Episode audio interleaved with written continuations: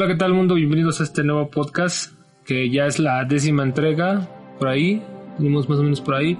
Yo soy Famicom Nike y en esta ocasión me acompaña a Spiral Go. Y bueno, estuvimos checando algunos juegos de lo que fue el mes de marzo. Me gustaría empezar con este título que creo que fue uno de los más relevantes de este mes, que fue It Takes Two de EA, bueno, publicado por EA y desarrollado por Light Studios. El men que hizo el de A Way Out, ¿no? Que es como, bueno, lo que él hace, digamos que también es como independiente, ¿no? Pero hace como eh, propuestas como muy cooperativas. Ya lo hemos visto. Sí, bueno, se ha caracterizado mucho por eso. Digo, recordamos ese título también de los hermanos y el que tú mencionabas, ¿no? El de A Way Out, ¿no? Y bueno, ahora obviamente esta, hay un nuevo título que pues eh, ahí le está pegando como un poco, está cambiando como el, formato, el concepto, incluso porque vemos ahí algunos este, elementos ya este, pues así como si fuera un cuento, ¿no? Como si fuera una película. Me recuerda un poco a mí a las películas de los 90, de los, este, de los Estados Unidos, que eran así como algo un poco imaginativas en el aspecto de que pues sí usaban como más este recurso de la, de la fantasía para poder plantear un mensaje, ¿no? Sí, el título, bueno, si ya lo vieron es It Takes Two eh, tiene como una, a mí se me hizo como una obra estilo Little Big Planet, ¿no? Porque son como este, como de peluche, de estambre los. Sí, de hecho, o sea, son, son muñequitos, o sea, pero en teoría ahí lo que te está explicando, o sea, tiene una justificación, digo, del mismo director lo, lo describe así como una, no, como una comedia romántica el género. Patrimonio, ¿no? Ajá, porque toca temas precisamente así como de que se tiene que realizar como en cooperación. En este caso nos enfrentamos, digo, un poquito de la historia. Nos, nos, están contando pues que hay un matrimonio que ya se va como a separar y que tienen una hija y este matrimonio pues ya tomó su decisión de que ya se van a como a divorciar, ¿no? Entonces la hija pues toma así como, pide como un deseo estilo, este, digamos algunas películas. Como mentiroso, mentiroso. Algo así.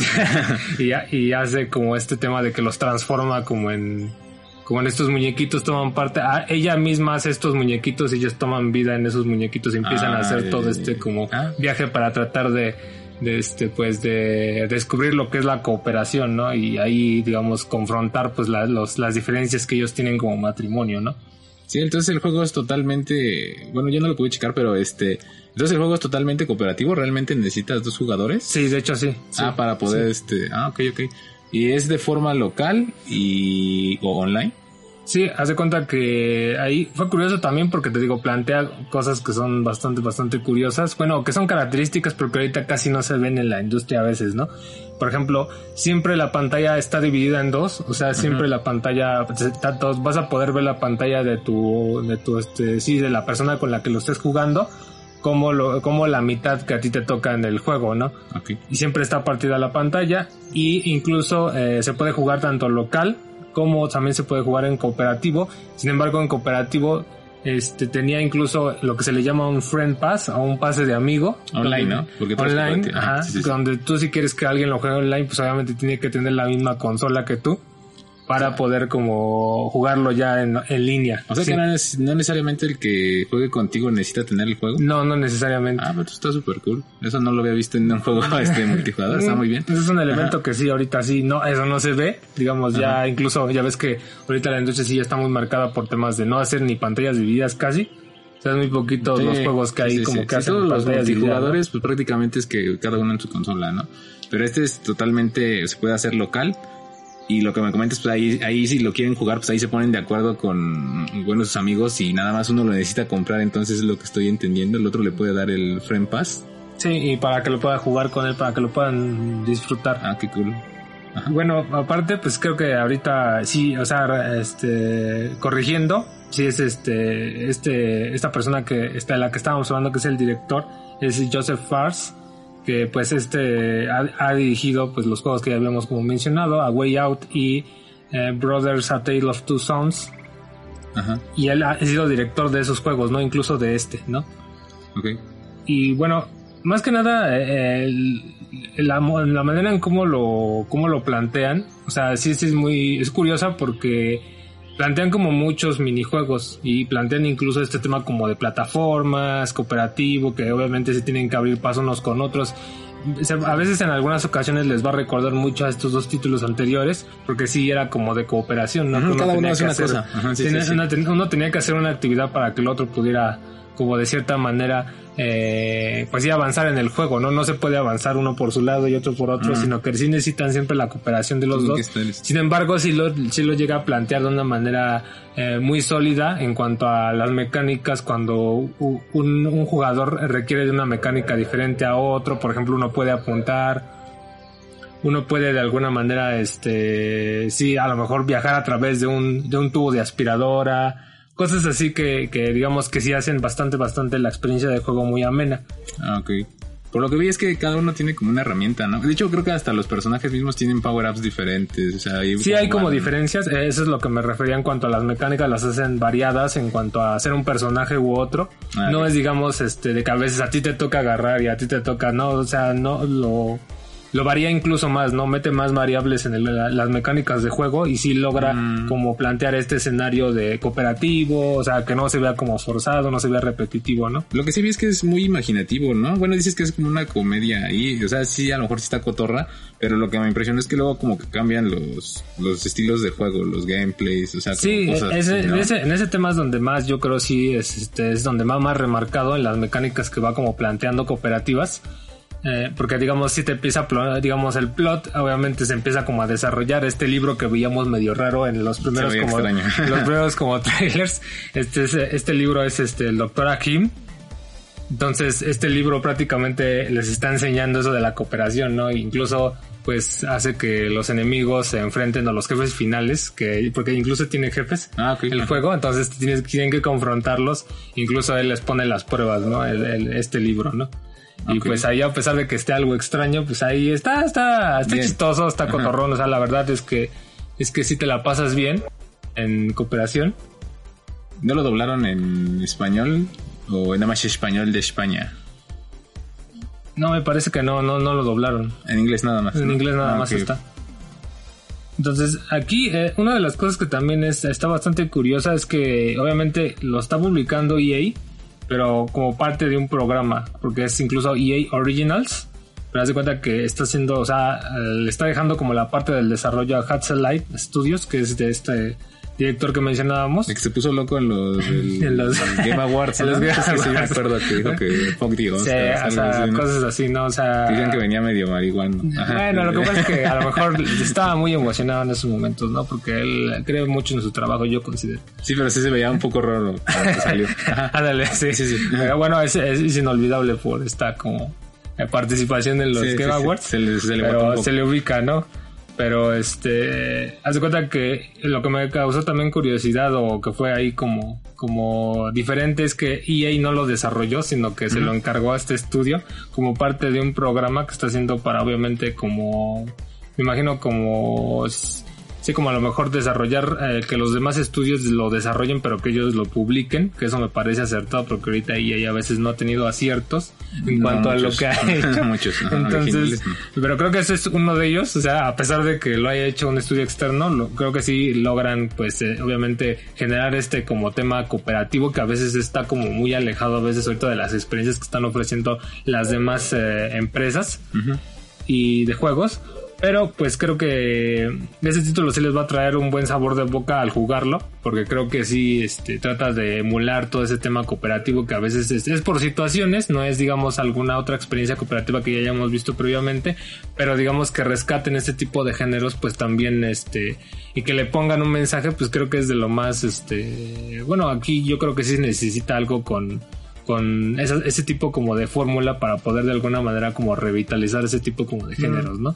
Y aparte el juego es súper ameno, o sea, no, es así súper hardcore, ¿no? O sea, yo creo que es para que te la pases bien ahí. No, de hecho sí tiene dificultad, o sea, porque sí tiene algo de dificultad, porque van cambiando las mecánicas, creo es, es donde realmente como que el juego te está como probando porque te empieza a plantear varias mecánicas y estas mecánicas varían tanto que a veces sí te plantea un poco el escenario de la dificultad, ¿no? Ok pero creo que lo hace muy bien, creo que hace este tema de, de pues que sea cooperativo, que te comuniques con tu con tu este sí con tu compañero o la persona con, lo que, con la que lo estés jugando para que obviamente puedan disfrutarlo, ¿no?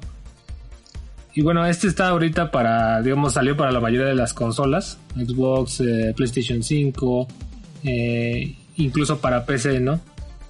Y pues eh, es uno de los que yo creo que ahorita sí se robó como mucho la atención en este mes. Sí, este fue de lo mejor calificado, de hecho ahí tiene como 9 o 9 punto y algo, o sea, realmente, no sé si está en Game Pass, porque también, por ejemplo, lo que tiene Game Pass de Xbox es que tiene el EA, EA eh, e Access, o creo que igual es EA Pass, pero no sé si igual lo contempla.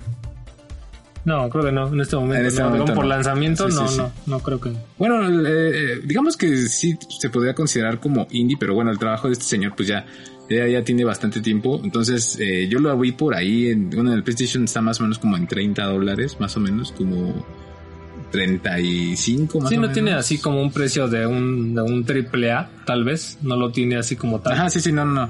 Entonces, pero es una buena experiencia. Siento que se la van a pasar muy bien si le dan una oportunidad al juego. Bueno, ahí los invitamos a que sí le, sí le echen un ojo a este título que eh, yo creo que, digamos, para estos temas como familiares incluso, pues sí te va como a... Eh, sí es una buena experiencia ya que incluso cambian las mecánicas, a veces son incluso de apuntar, a veces son incluso como de, de observación, o sea, son variadas, variadas las, las, mecánicas que le colocan y creo que sí se van a divertir bastante en estos temas como de, de minijuegos, en estos temas de, de, hacer plataforma de una manera muy sencilla, pero que sí lo saben, sí lo supieron hacer muy bien las personas de, de Light Studios.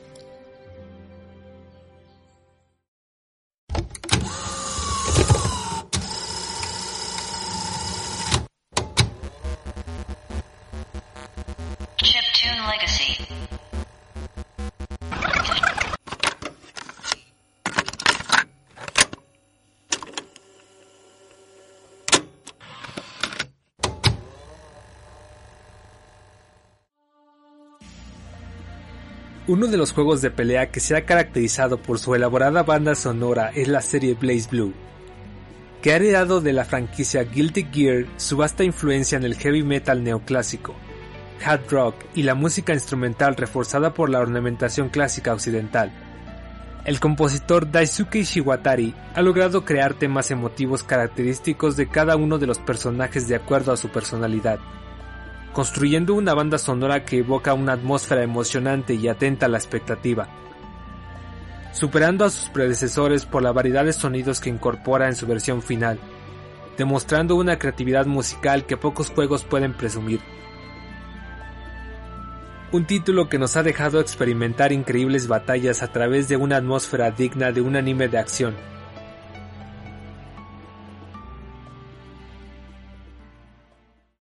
闇を喰らい尽くす祖国の森定めの枝は光求め進む。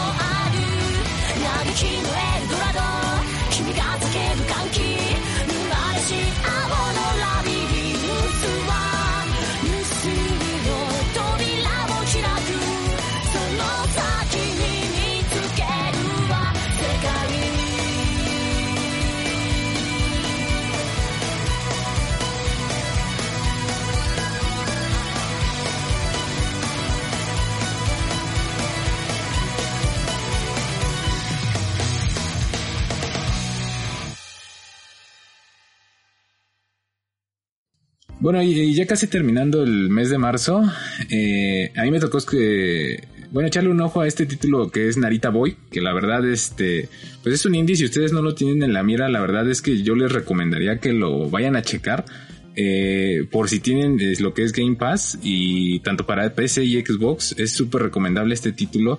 Eh, eh, originalmente fue creado por un estudio español eh, que se llama Estudio Cova, que está en Barcelona. Y de hecho, en sus primeros días de Kickstarter, eh, pues rebasó lo que, la cantidad que ellos estaban pidiendo. Pero básicamente Narita Boy es un platformer, pero que tiene una vestimenta o tiene un apartado gráfico muy inspirado en los años 80. Inclusive se ve como que cuando lo estás jugando los colores. A mí lo que me impresionó del título es que eh, obviamente hace referencia a todo lo que es este tipo de eh, títulos de estilo Metroidvania, que es side scroller, o sea, pero que vas a ir descubriendo ciertas cosas, ciertos este elementos. Lo que más se ve en Narita Boy es que este pues básicamente vas a estar buscando diferentes tipos de llave para abrirte paso. Pero lo más impresionante es que parece que siempre el título está como en una definición como de CRT. O sea, los colores están así como que si fueran de un monitor de ese, de ese tiempo. Es algo súper llamativo. Ustedes, este, si lo pueden checar, háganlo. Realmente contrasta con los diferentes platformers o Metroidvanias que yo he visto, porque al final de cuentas, este, como que todos ya tienen una cierta base eh, de pixel art, pero este luce, pues, de una forma única. La verdad a mí me impresionó. Y la verdad es que es un juego súper, súper, este, responsivo. El personaje que, controlamos, este, eh, pues sí, sí, sí, funciona muy bien. La historia ya habla un poquito, bueno, digamos que como es medio ochentero, está adornado con toda esta onda de, de rock, así como más este, eh, pues sí, de, esa época, o sea, lentes de, en 3D, o sea, lo que era lo que era muy cool, ¿no? O sea, este, gafas de sol, o sea, todo ese tipo de cosas. Eh, pero bueno, la historia, como les comentaba, es que básicamente, uh, bueno, es como la de un creador que está creando una especie de, uni de universo, este, ¿cómo se podría decir? Sí, como tecnológico, ¿no? Un, este, un universo este, digital que le llaman el tricroma. Y pues básicamente una entidad ahí como que lo secuestra. Entonces eh, a un niño como que le, ¿cómo se llama? Como que le, puede, le suena algo en su consola como que lo llama, ¿no? Ajá, lo llama. La, y... A la computadora, al creador original del mundo, ¿no? Ajá, sí, como que selecciona a un niño en específico, porque el protagonista es como una especie de, de niño que estaba jugando videojuegos. Y cuando secuestran a este creador de este universo, de este tricroma que le llaman, este, pues a este niño es el escogido y se transforma en Narita Boy. Algo simple, o sea, la verdad es que no es tan complejo, o sea, ese es el personaje con el que vas a jugar. Pero lo impresionante de, de este juego es que todos los entornos, todo lo que donde te metes porque digamos que todo este todo el tiempo vas a estar ahí en ese mundo digital el tricroma eh, el, el, creador de este juego que es Eduardo Forniels que es igual un español este combina elementos muy interesantes porque ahí como que trata de fusionar lo que es un mundo digital con algo orgánico entonces ahí hay como una especie de bosque digital, hay animales incluso, hay como una religión, o sea, este, pero todas son como con cabeza de monitor. La verdad el universo a mí me impresionó bastante, ¿eh? o sea, eh, yo no había visto cosas así. Eh, una de las cosas que se parece mucho también es, es este título de, uh, de antaño que es Out of This World, muy parecido también, que es como una especie de, de universo extraño, así como que dices, ¿dónde fui a caer? es súper llamativo, a mí me, me atrapó con ese sentido.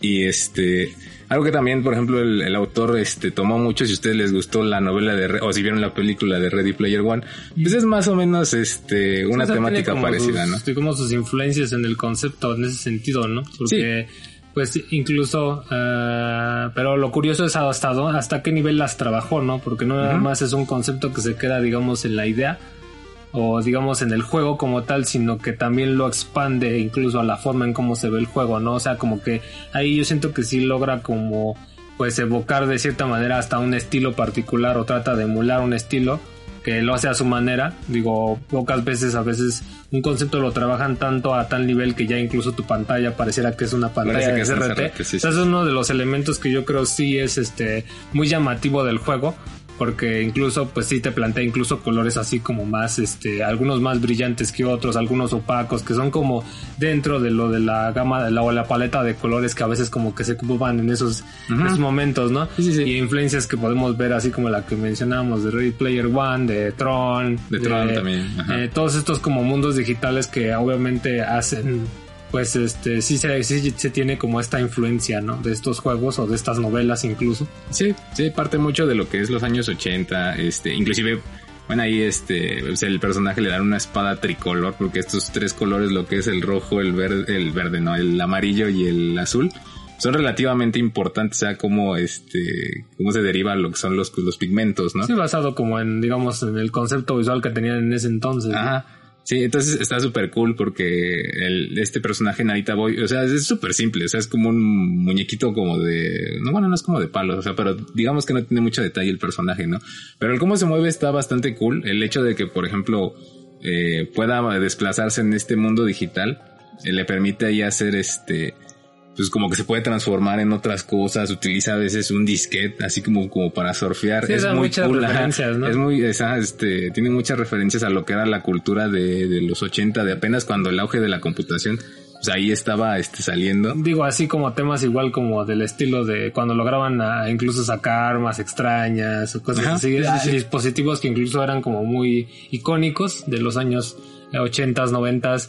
eh, digamos, pues sí, toda la onda de los, de los 80s en cuanto a, incluso un poco de los 90s, en cuanto a, digamos, eh, eh, dispositivos, o sea, cosas así como muy llamativas. Otro de los elementos que creo sí es muy, también muy característico del juego es este pixel art que le han como puesto. Está increíble el pixel. Eh, ajá. incluso aparte de la atmósfera está como planteando este esta atmósfera que lo, lo, lo hace con pixel art pero no lo hace hasta un ah, en un nivel pues incluso como pues estándar no sí lo logra como incluso llevar un poco más allá porque incluso sí parece característico no del, del título Del juego, sí. Sí, de hecho, el, el estilo del pixel art este, está súper detallado.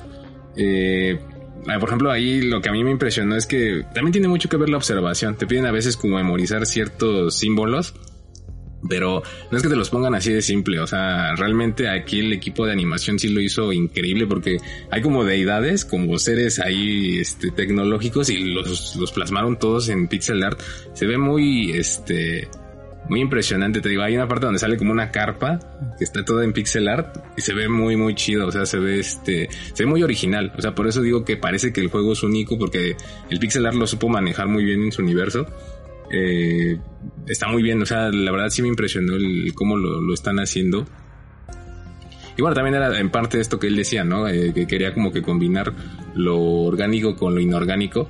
Y realmente el juego sí lo logra. Aparte de que la ambientación con la música está muy bien lograda. O sea, Sí, bueno, uno de los elementos que también es este, o sea, también está brindando ahí su, su toque, digamos, este, peculiar o característico para el juego, pues es la, las melodías, que aparte obviamente sí, mucha influencia obviamente de los años muy synth, 80, ajá, 90, sí, sí, sí. con sin- sintetizadores, pero obviamente también está ahí también aportándole mucho a, pues a plantearnos en esta, o a plantearnos este escenario, pues incluso nostálgico, ¿no?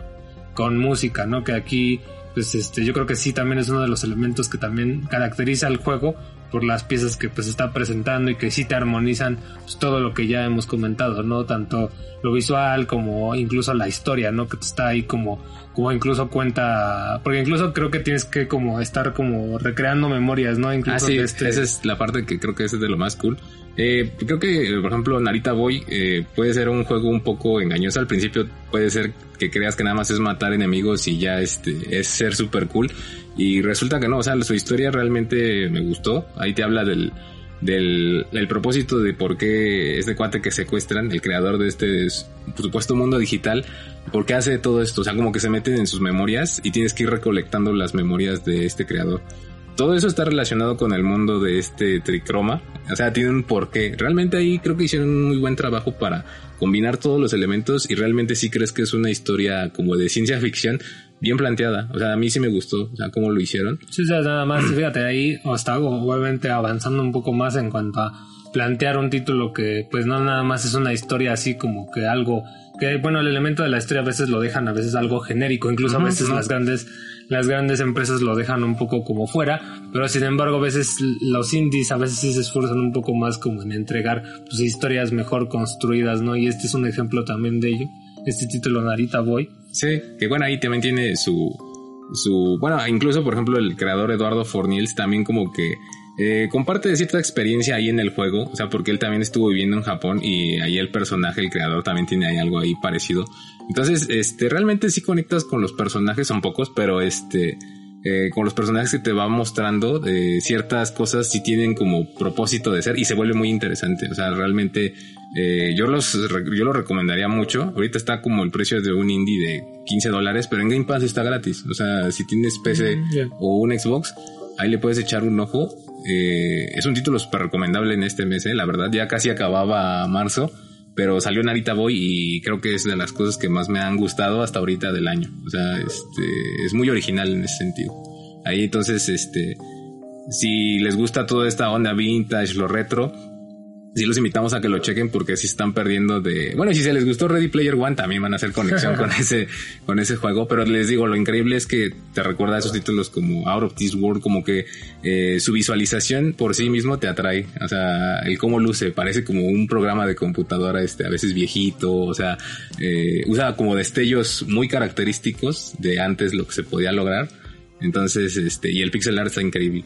Aparte, la, la historia sí tiene un, un, propósito de ser, a pesar de que el, el, principio, digamos, el propósito inicial es simple, ¿no? Ir a rescatar a ese cuate del, del mundo digital, pero ya ahí lo va desarrollando, ahí vas conociendo incluso, su historia. No, no está tan corto, ¿no? Como uno podría pensar, incluso. Digamos ¿no? que tiene una duración, pues, estándar, o sea, de más o menos como un Metroidvania como de 5 horas, pero sí te dura ahí un rato en lo que vas checando los mundos, en lo que vas, este, explorando estas memorias porque es de lo más importante.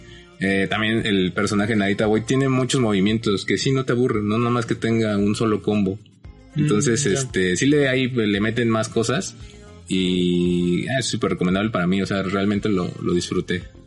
Bueno, creo que uno de los elementos que finalmente que lo hemos mencionado es esta como atmósfera que incluso te trae también otros recuerdos de otros juegos, por ejemplo como All of This War, otros como que incluso a veces como que eran algo como místicos, ¿no? Los, los videojuegos en algún sentido. Uh -huh. Sí, les gustan toda, todo ese como tema de, de obviamente lo, lo retro, lo de alguna manera lo, el uso de estos como aparatos eh, o dispositivos que ya a veces son de mito, porque a veces yeah, son incluso así como Ajá. icónicos, pero incluso lo tratan con un tema así como hasta legendario, ¿no? Porque digamos de alguna manera le dan como ese como o sí lo, lo vuelve como fresco en esta como presentación. Incluso pues creo que toda la presentación vale la pena incluso por la manera en cómo se juega el juego cómo se ve.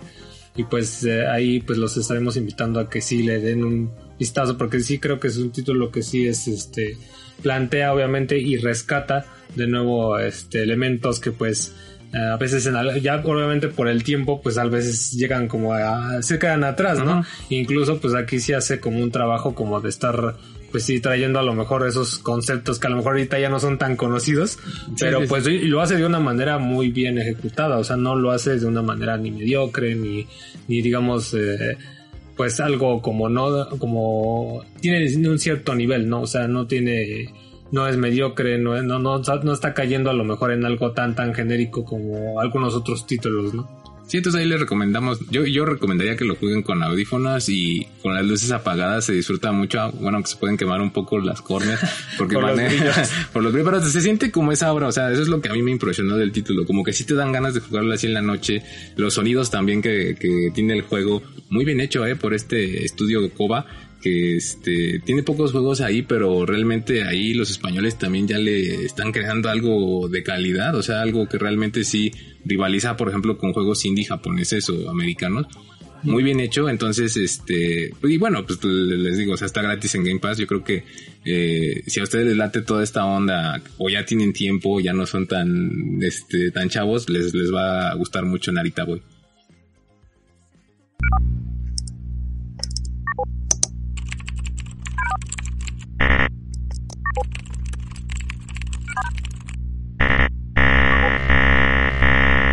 Access denied.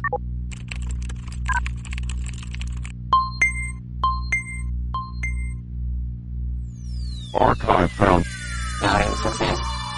Opening creator record.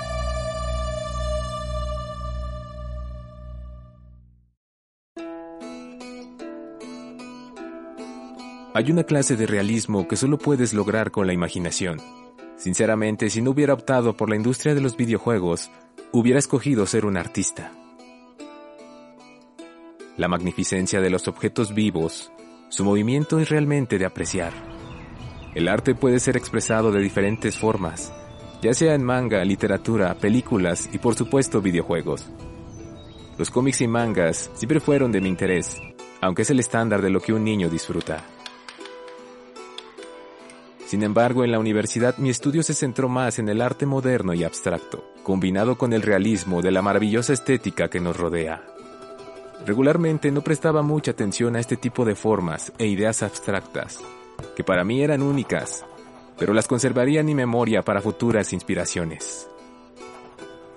Algo que realmente disfrutaba era ver cosas animadas en mucho movimiento, la libertad de expresar una serie de emociones sin ningún tipo de diálogo, solo expresado con el movimiento, realmente puedes conocer el sentimiento de un objeto. Aunque mis primeros pasos fueron en una pequeña compañía llamada Warp, poco a poco fui acercándome al mundo de la animación en el título Enemy Zero, proveniente de la consola Sega Saturn. No fue hasta 1997 que pude poner a prueba mi concepto de desarrollo de videojuegos, llamado diseño sustraído, junto con la compañía Sony Computer Entertainment.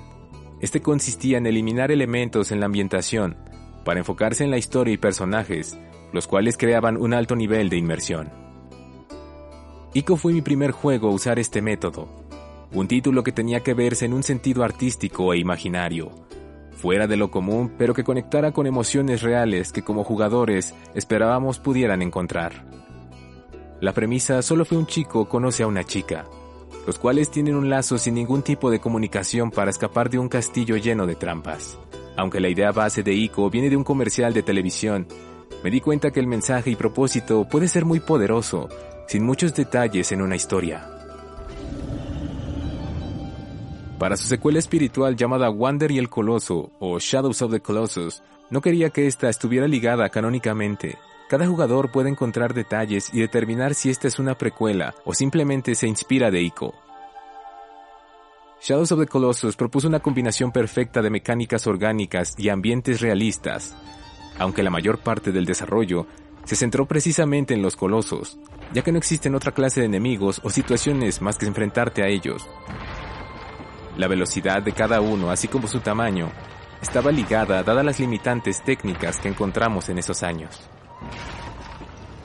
Sin embargo, Shadows of the Colossus se convirtió en un título de culto que ha sido premiado por su valor artístico, así como su increíble banda orquestal Rogue of the Earth. Finalmente, para mi último título, me di cuenta que existen múltiples conexiones no solo entre personas. Algo interesante que pasó en Shadows of the Colossus fue la conexión entre Wander y Agro, así como la culpa del jugador por eliminar a cada coloso. The Last Guardian captura la conexión entre una criatura que se comportará como un animal de compañía. Decidimos crear a Trico como la combinación de varios animales, y el cual aprendería a través de la confianza del jugador. Sin embargo, nunca esperé que habría tantos cambios en el equipo, así como el salto de generación fue algo que no contemplamos, haciendo que su terminación se extendiera demasiado. Agradezco a los jugadores que nos esperaron tanto tiempo. Ahora, fuera de Sony, Fumito Ueda está listo para empezar un nuevo camino, en su nuevo estudio Gen Design, que propondrá nuevas expresiones artísticas en el mundo de los videojuegos, así como un realismo que solo se puede llevar a cabo a través de la imaginación.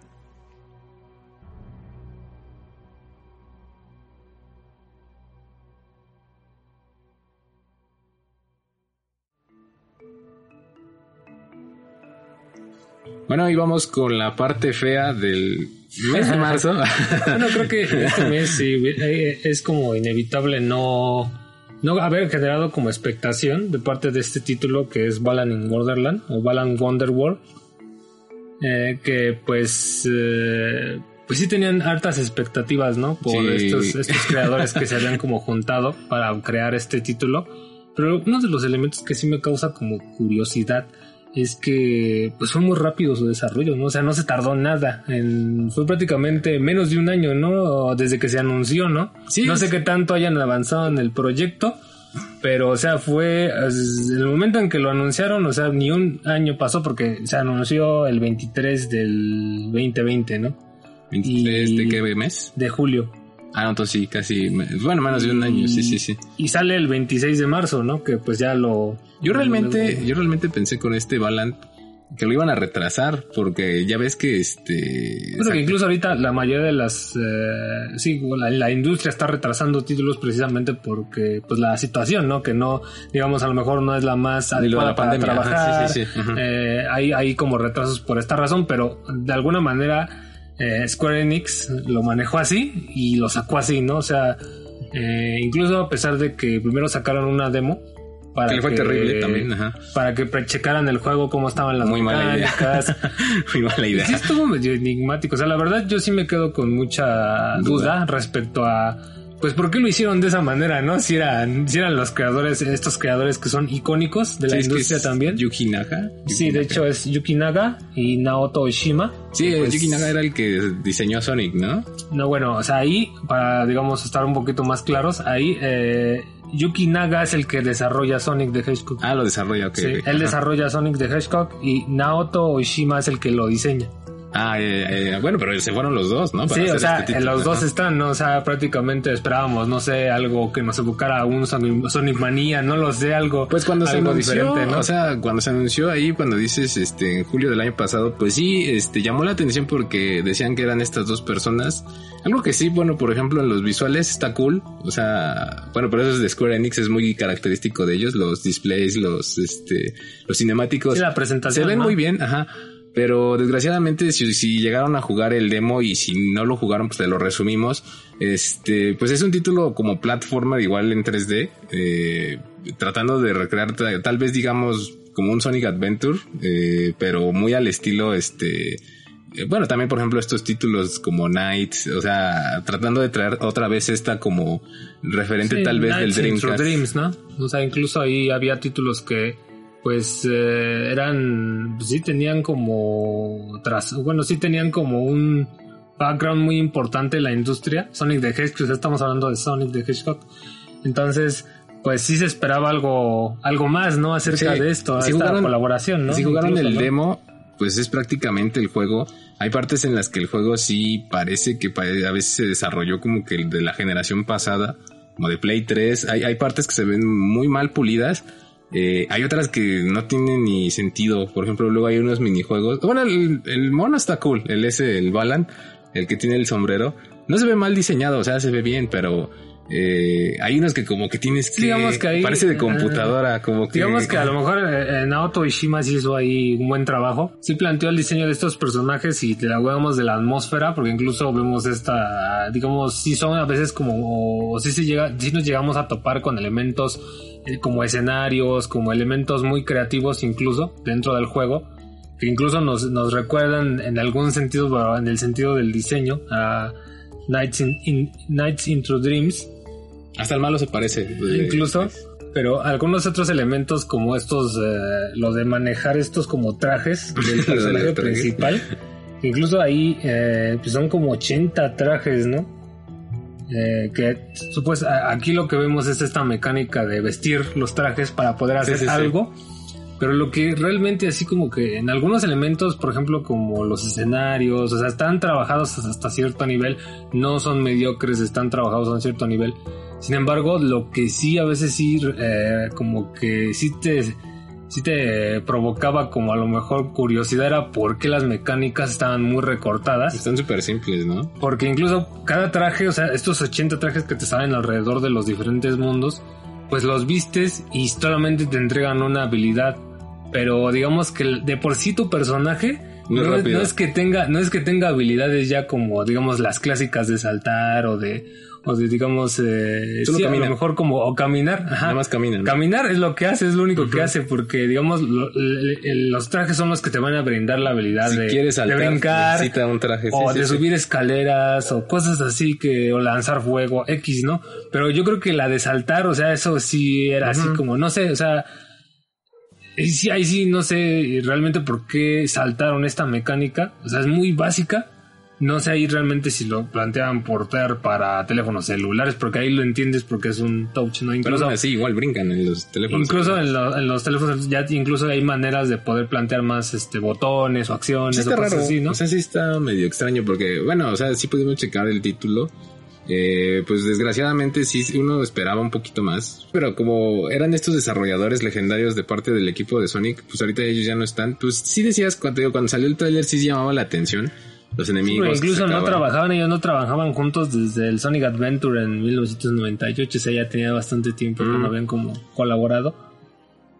Y según entiendo, incluso también, eh, bueno, checando algunos datillos que tengo aquí, incluso eh, el, el desarrollo empezó en el 2018, Ah, pero no sé si realmente lo, lo, lo trabajaron a qué nivel o si los apresuraron, no sé, ahí la verdad estaría curioso ver si alguien, si han dado a alguien declaraciones respecto a, a, pues el lanzamiento del título porque realmente pues no les está yendo como bien, ¿no? En este No, lanzamiento. dicen que, de hecho, estaba viendo una noticia que, de hecho, no sé si viste que fue tema de, de crítica, porque en Japón no vendió, y bueno, ya diciendo que en Japón no vende, pues acá obviamente tampoco, pero no, no, ni siquiera se encontraba entre los 20 títulos que estaban vendiendo, títulos que de hace como otras 10 semanas atrás están vendiendo más que este título.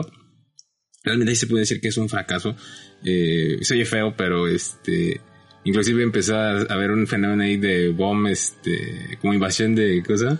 Sí, como de, reviews, reseñas ¿no? eh, positivas, al revés que por ejemplo otros títulos le hacen este como negativas pero positivas diciendo que es un buen título.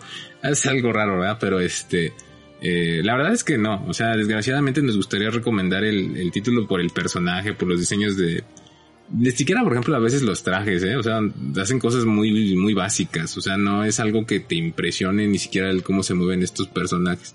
Es muy simple, la historia eh, no contrasta mucho. Entiendo que ahí como que quiso dar a entender que te podías meter, eh, bueno, estilo como persona, que te puedes meter como al psique de las, por ejemplo, el primero es un granjero y tiene problemas de granjero. Entonces tú ahí te metes como en unos, este, eh, pues sí, en unos, este, cultivos y tienes que estar ahí, este, checando ese problema. De hecho son 12 cuentos, ¿no? 12 mundos, ¿no? Que tienes como que visitar. Sí, digamos que eh, tu personaje, ya sea si escoges al niño o a la niña, este, se tiene que como, como ayudar a estas personas que ahorita tienen esas broncas, ¿no?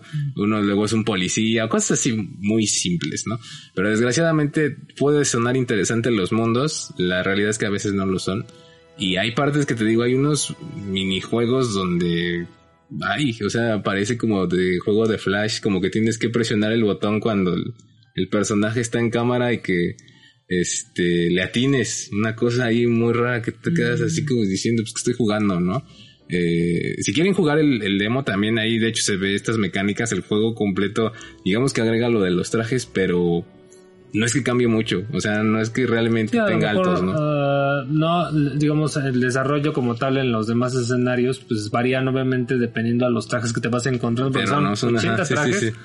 Que ahí incluso pues algunos mencionaban que también eran algo inútiles en algunos casos Sí. porque esas habilidades a pesar de que te, te demostraban que te limitaban en este como en este acción nada más que te brindaba el traje Hay uno que nada más Pues era- salta el ese como de lobo.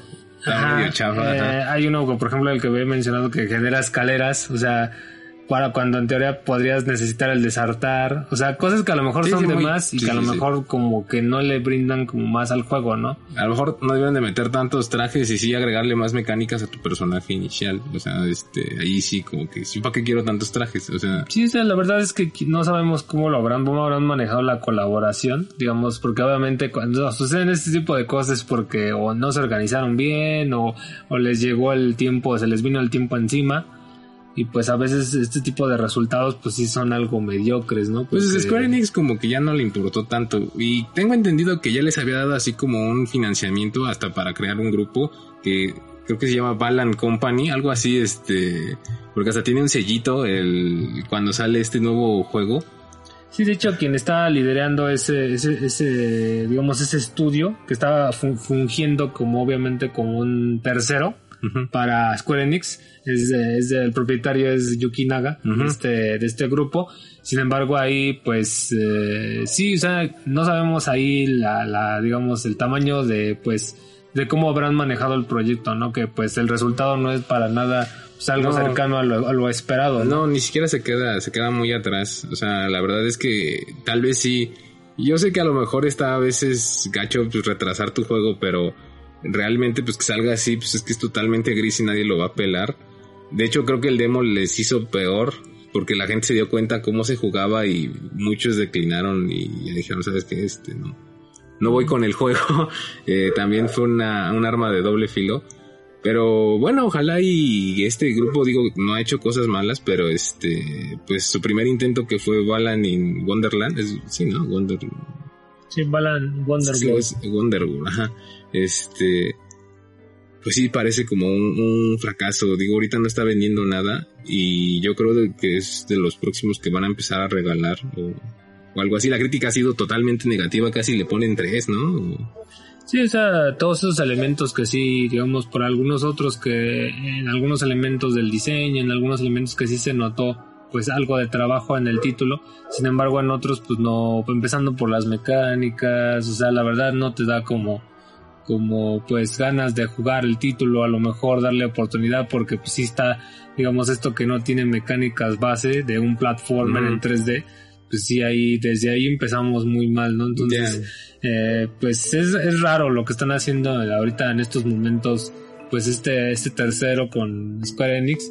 No sabemos realmente si lo vayan a componer en algún momento.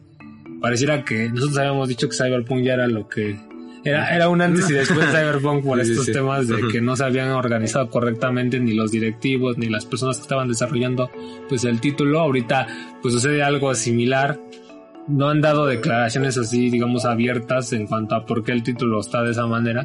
Sin embargo, pues eh, ahorita pues no se le puede dejar de ver por precisamente por la expectación que había creado, ¿no? Sí, pues sí, desgraciadamente no podemos recomendarles Balan in Wonderworld. Siempre se me olvida Wonderworld. Wonder- Balan Wonderworld. Ándale, yo le digo Wonderland. Este, pero bueno, no importa, Balan. Este, realmente no podemos decir que sea un título que te va a gustar. O sea, si es muy lento, o sea, no tiene mecánicas como dices de un platformer. Entonces, yo creo que al primer nivel te vas a dormir un rato, es mu- muy, muy lento. Entonces, este, es- eh, bueno, algunos trajes están interesantes, no voy a decir que no, pero pues sí falla todo eso. Algunos personajes, o sea, tu personaje para Sí, a lo iniciar, mejor ¿no? los aciertos que pudieron haber tenido en el juego sí los eclipsan muy feo, pues las faltas o las fallas que tienen en, el- en las mecánicas base y digamos en el planteamiento pues de lo que del título en general, ¿no? Ujú. pero pues el título está disponible para PC, para Switch, para PlayStation, Xbox, o sea, a la mayoría de las Para todos. plataformas, ¿no?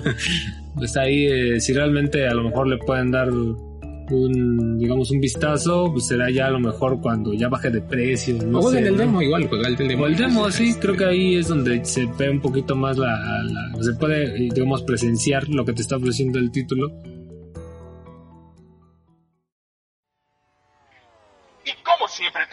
A seguirnos en nuestras redes sociales. Nos puedes encontrar en Twitter y Facebook como Arcadia Coin. No olvides sustituir la O por un cero. Bueno, este 22 de marzo eh, también celebramos lo que es el 25 aniversario de Resident Evil.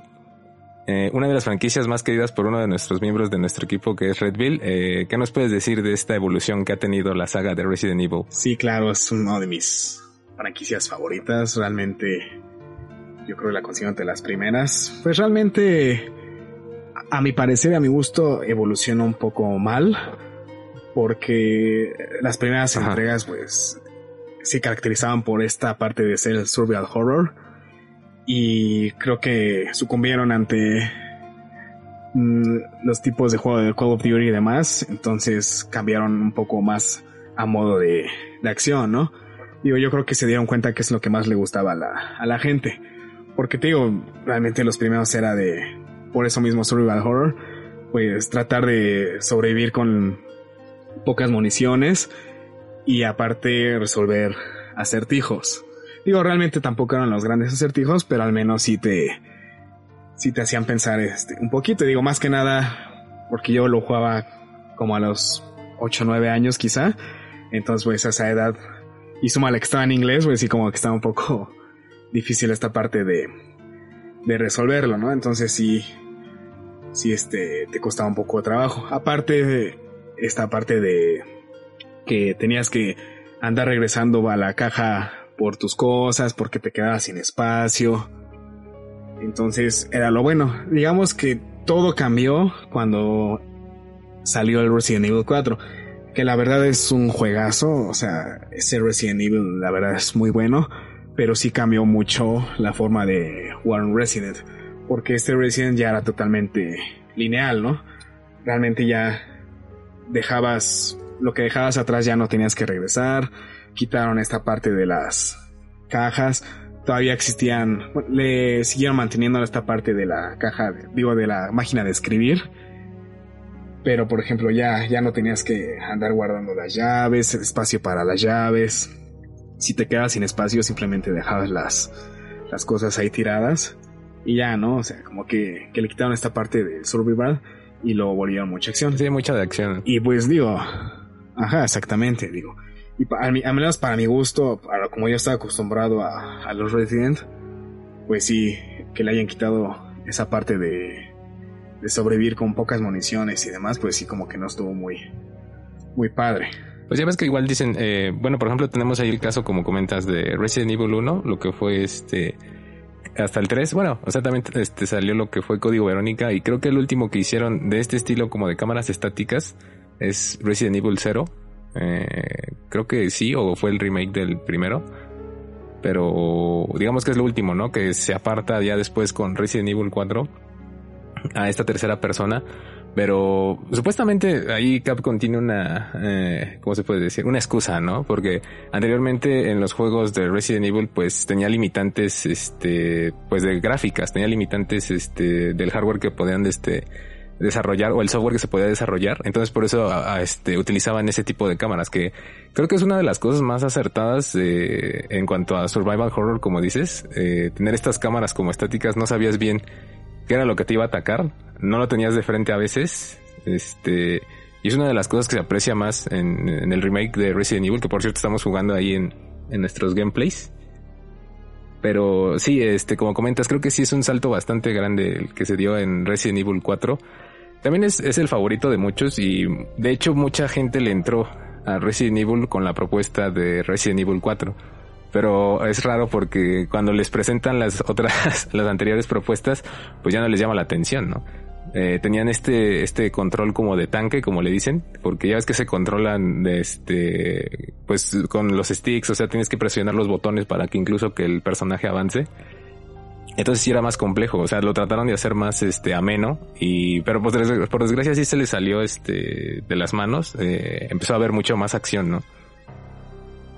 Sí, o sea, digo, realmente el 4, te digo, como ya dije, es un super juego. Pero sí, como que ya empezaron a meterle un poco más de, de acción y Ujú. digo, ya aparte digo, parecía un Call of Duty más que un, un Sí. Resident Evil. Y también rompieron un poco con esta parte del survival con los juegos de, de Wii U. No, perdón, de Wii. El Umbrella Chronicles, me parece. Que digo Ah. que también, la verdad, para el, en ese entonces, para probar los controles de Wii y demás, me acuerdo que salió un, un, este, un objeto para ahí acoplar el control y que pareciera como que tenías una, una pistola en la mano. Entonces, digamos que como que esa propuesta estuvo un poco interesante, porque digamos como que nada era por la acción, ¿no? Realmente tampoco te trataron de vender un tanto como un Resident Evil, pero sí, como que desde ahí ya empezó a cambiar un poco el, el modo de juego. Digo, incluso pues, el 4 sí ganó el, me parece que ganó el juego del, año en su tiempo.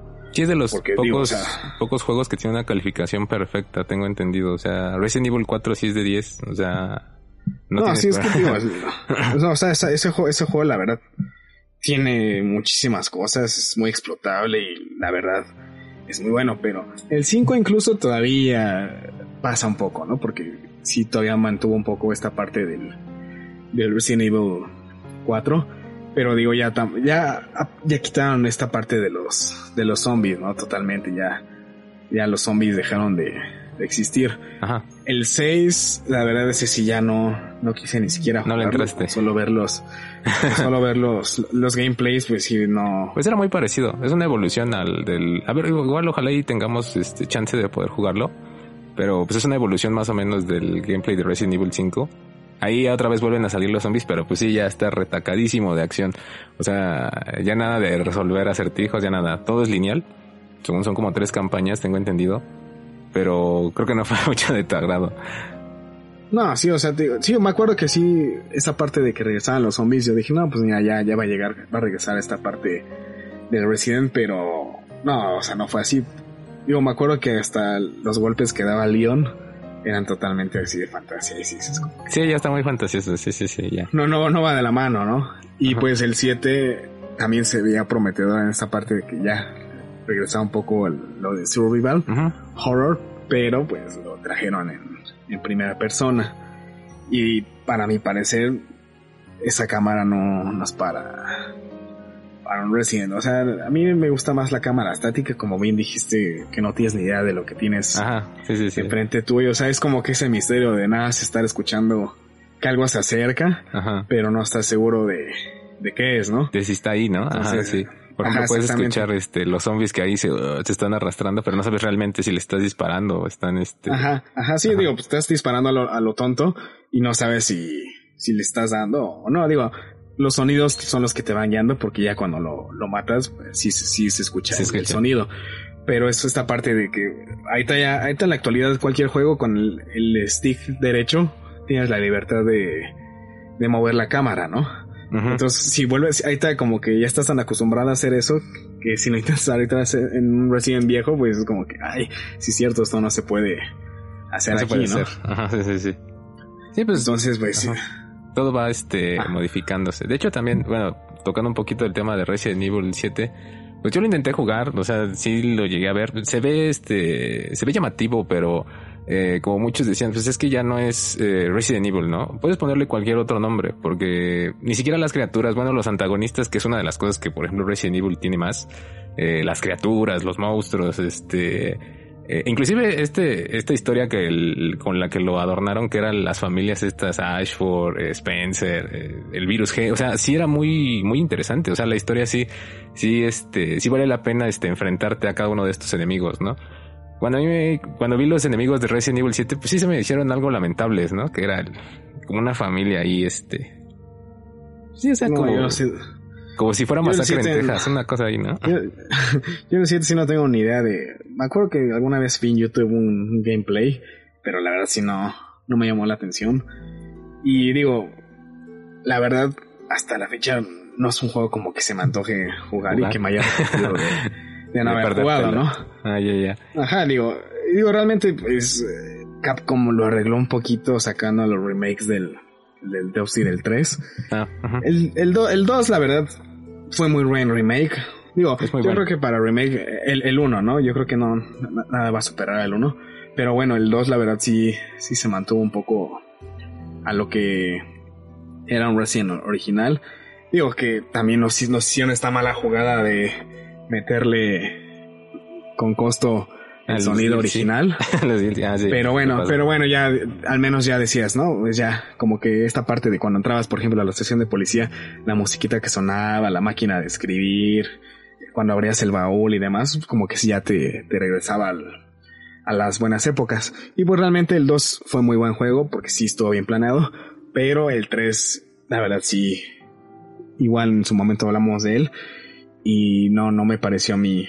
Fue, no estuvo tan malo, pero sí por el hecho de querer sacarlo tan rápido y, y vender, creo que sí nos, nos quedaron a deber bastante. Sin contar este multiplayer que no me acuerdo ya cómo se llama, que también fue un verdadero fiasco.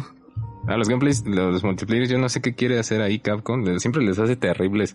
Ya ves que ahorita el, el que está saliendo, que es Reverse, eh, se ve nefasto. O sea, ahorita ya en esta, como por estos días, este, salió la beta. Luego, luego se cayó. Este, ya no permitieron el acceso. Pero sí, supuestamente es lo que viene con Resident Evil, eh, el 8, Village. eh, como un agregado como Resident Evil 3. Es lo que no entiendo, por ejemplo, de Capcom, si puede eh, brindar ese de otro como gameplay, ¿por qué no le echa más al de que, por ejemplo, que hay como comentas de Resident Evil 3 Remake, pues sí se vio súper recortado, ¿no? En comparación al 2. Te dura como... Ay, o sea, si, si haces speedrun te lo avientas como en una hora, este... Más o menos una hora, 15 minutos. Es- está muy recortado ese juego. Sí, aparte le quitaron bastantes partes que se caracter- caracterizaban del 3. Digo, digo, honestamente, por ejemplo, si me preguntas a mí del 1 y del, del 1 original o remake, me quedo con el remake. Pero si me preguntas si me, con cuál me quedo, con el 2 y el 3 original o remake, 100% me quedo con los, los originales, ¿no? O sea, realmente no, no, este, no superan esta parte del survival. Y pues sí, el 3, la verdad, se lo aventaron de volada. Y no, y, y la verdad sí no fue agrado de, de muchos, ¿no? O sea, realmente, a mi opinión, sí no estuvo bueno, pero si, si ves los comentarios y demás, sí también a la comunidad no le, no le pareció mucho que quitaran esas cosas. Y según alguna vez leí que, no sé si sigan planes o qué onda con Capcom, que planeaban como que sacar un DLC de, para ampliar las partes faltantes del Resident 3. Hasta el momento creo que no sucederá. No, no creo que suceda ya. Como que se quedó con la idea. Ahora, esperemos que nos traigan una buena entrega con el remake del 4. Ah, el supuesto remake del 4, ¿no? Bueno, eh, supuestamente ya ahorita el que está ahí cerca ya a salir en mayo, pues es este Resident Evil 8. Que igual, o sea, no creo que sea mucho de tu agrado. La verdad, eh, una de las cosas que sí vi es que sí luce muy bien. O sea, el detalle ya, porque se mete ahí como en un castillo ahora el personaje, que no sé qué tiene que ir a ver, a- así, primero en una casona así, este, chafa, ahora es en un castillo. O sea, ahí la historia sí ya está, este, pues como que ya no tiene mucho sentido, ¿no? Pero el detalle, o sea, sí se ve muy bien, o sea, gráficamente, ¿no? Pero pero te digo, este, pues ahora sí que el propósito del que, del que está haciendo ahí este personaje que es este Ethan Winters, que viene siendo el de Resident Evil 7, pues mm, más o menos, te digo, o sea, al final de cuentas dicen que va a ser una trilogía. Resident Evil 9 también supuestamente eh, va a contar la historia de estos personajes nuevos que se agregaron desde el 7. Pero yo nunca le hubiera puesto Resident Evil. O sea, yo creo que el nombre fue para jalar gente, para este, para que dijeran, oh, es la evolución del, de lo que conocemos como Resident. No es un juego malo, o sea, cabe aclarar eso, más no creo que sea, no esté a la talla de un Resident Evil, o sea, tal vez. Sí, no, realmente, o sea, yo sí lo vi, como bien dices, gráficamente es muy bueno, pero bueno, a mi, a mi gusto siempre he preferido un buen, un mejor gameplay que lo, que lo gráfico. La verdad, a mí yo siempre lo gráfico lo, lo he dejado de, de lado. O sea, a mí siempre me, me importa esta parte del que tenga mejor una historia y demás. Y como bien dices, realmente eso, aparte del castillo. Y luego está la gigante, esta Lady, quién sabe qué. Lady Dimitrescu. Es como, o sea, no, ya son cosas como que, pues, ya como dices, pueden llamarle de, de- de otra forma, pero saben que aún así los fans van a comprarlo. Me- digo, me incluyo, ¿no? O sea, la verdad, totalmente lo, lo vamos a probar, pero Sí. no creo que cumpla con, con las características de un buen Resident. Sí, ya, ya está ahí difícil. Bueno, fíjate, como dices, ¿no? El, el remake del 4 bien podría... Que yo, la verdad, ahí con el remake del 4, eh, pues no sé si necesite mejoras, ¿eh? La verdad es que es un juego muy, muy bueno que tú lo corres ahorita en tu consola que tú quieras o en tu PC y se sigue viendo muy bien. O sea, no sé cómo le van a hacer ahí este, el remake. No sé si realmente necesite un remake ese juego todavía. Eh, yo quería el de Código Verónica porque pues está súper olvidado ese, este, ese título. No le han hecho nada desde que salió en Play 2, este, Dreamcast, o sea, en las consolas que uh, ya tienen este, años. Pero te digo, o sea, el remake de Resident 4, ¿crees que sea posible mejorarlo en ese sentido? Pues, digo, como bien dices, yo creo que es un juego muy completo. Mejorable, yo creo que, que sí, ¿no? Yo creo que sí hay cositas que le pueden implementar. Gráficamente, con- tal vez. Gráficamente y demás. Métele, incluirle cositas. Entonces yo creo que yo esperaría un buen trabajo de Capcom para sacar un, un remake. Que bueno, realmente para el 25 aniversario pues, yo creo que uno hubiese esperado que sacaran algo, pero pues no, no sacaron absolutamente nada, ¿no? Bueno, Village, o sea, el, el 8, se supone. Bueno, que ajá, es lo que va a sí, salir. pero digo, vaya, ese ya lo habían anunciado desde el año Ah, pasado. bueno, sí. ajá. Entonces digo, ah, yo creo que uno hubiese esperado, no, pues son 25 años, te vamos a sacar este material, este material. Digo, sucedió lo Mm. mismo que con, con, con Zelda, ¿no? Que realmente yo creo una que la colección, gente ¿no? esperaba. Ajá, Algo una así, colección. no sé. Ajá. Digo, algo para, para sacarnos el dinero, ¿no? Porque, digo, para eso son las colecciones, para exprimir el, las Una edición. billeteras de los... Ajá, exactamente, Algo así. alguna edicióncilla y demás, pero pues no, nos quedaron a deber ese aspecto. Y pues, realmente yo sí hubiese esperado algo más para este 25 aniversario. Como bien dices, al menos una noticia de un remake del código Verónica. o- Sí, o algo novedoso. bueno. Ya ves que estaban, bueno, ahorita estaban con su fiebre de remakes, con el 2, el 3, pues ya más faltaba código Verónica, pero pues me lo abrieron. Y dice que va a ser el Resident Evil 4, ¿no? Que ahí también está difícil, ¿eh? Porque Resident Evil 4 es de los más duraderos y falta que lo recorten, así como Resident Evil 3. Pues para cuando lo anunciaron y para el tiempo que según planean tardarse, yo creo que van a- va a ser una buena, una buena entrega. No, no, no creo que nos decepcionen en ese aspecto. Esperamos que, que así sea. Bueno, ok. Bueno, y ahora más para terminar, eh, vamos a estar ahí checando los títulos de Resident hasta que salga este eh, Village. Eh, también en, digamos, en... pues como está esto del 25 aniversario, también es una buena oportunidad para estar ahí checando los gameplays, vamos a estar checando cada uno de los Residents. Pues ahí estaremos nosotros dos, ahí este, dando nuestras opiniones. Sí, realmente ahí espero que nos que tengan oportunidad de acompañarnos. Como dice Spiral, vamos a estar haciendo los gameplays, sacando datos más relevantes de, de la evolución de, de los Resident a lo largo de estos 25 años. Y pues sí, es- esperen este contenido pronto para celebrar este 25 aniversario. Ok. Pues yo creo que sería todo esto para esta parte de nuestro podcast. Eh, ahí estaremos haciendo más contenidos. Eh, ahí chequen nuestra, nuestras demás cosas que tenemos preparadas. Eh, hacemos este tops, gameplays y pues estaremos, eh, también estaremos checando más de Resident Evil. Sí, claro, y pues algún contenido que también quieran que chequemos, estamos dispuestos y abiertos a, a hacerlo con gusto. Ok, entonces nos estaremos viendo. Chao. Sí, muchísimas gracias.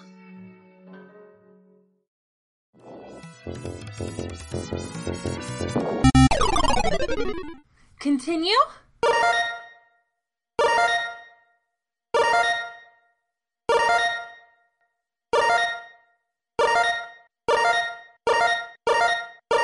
Game over.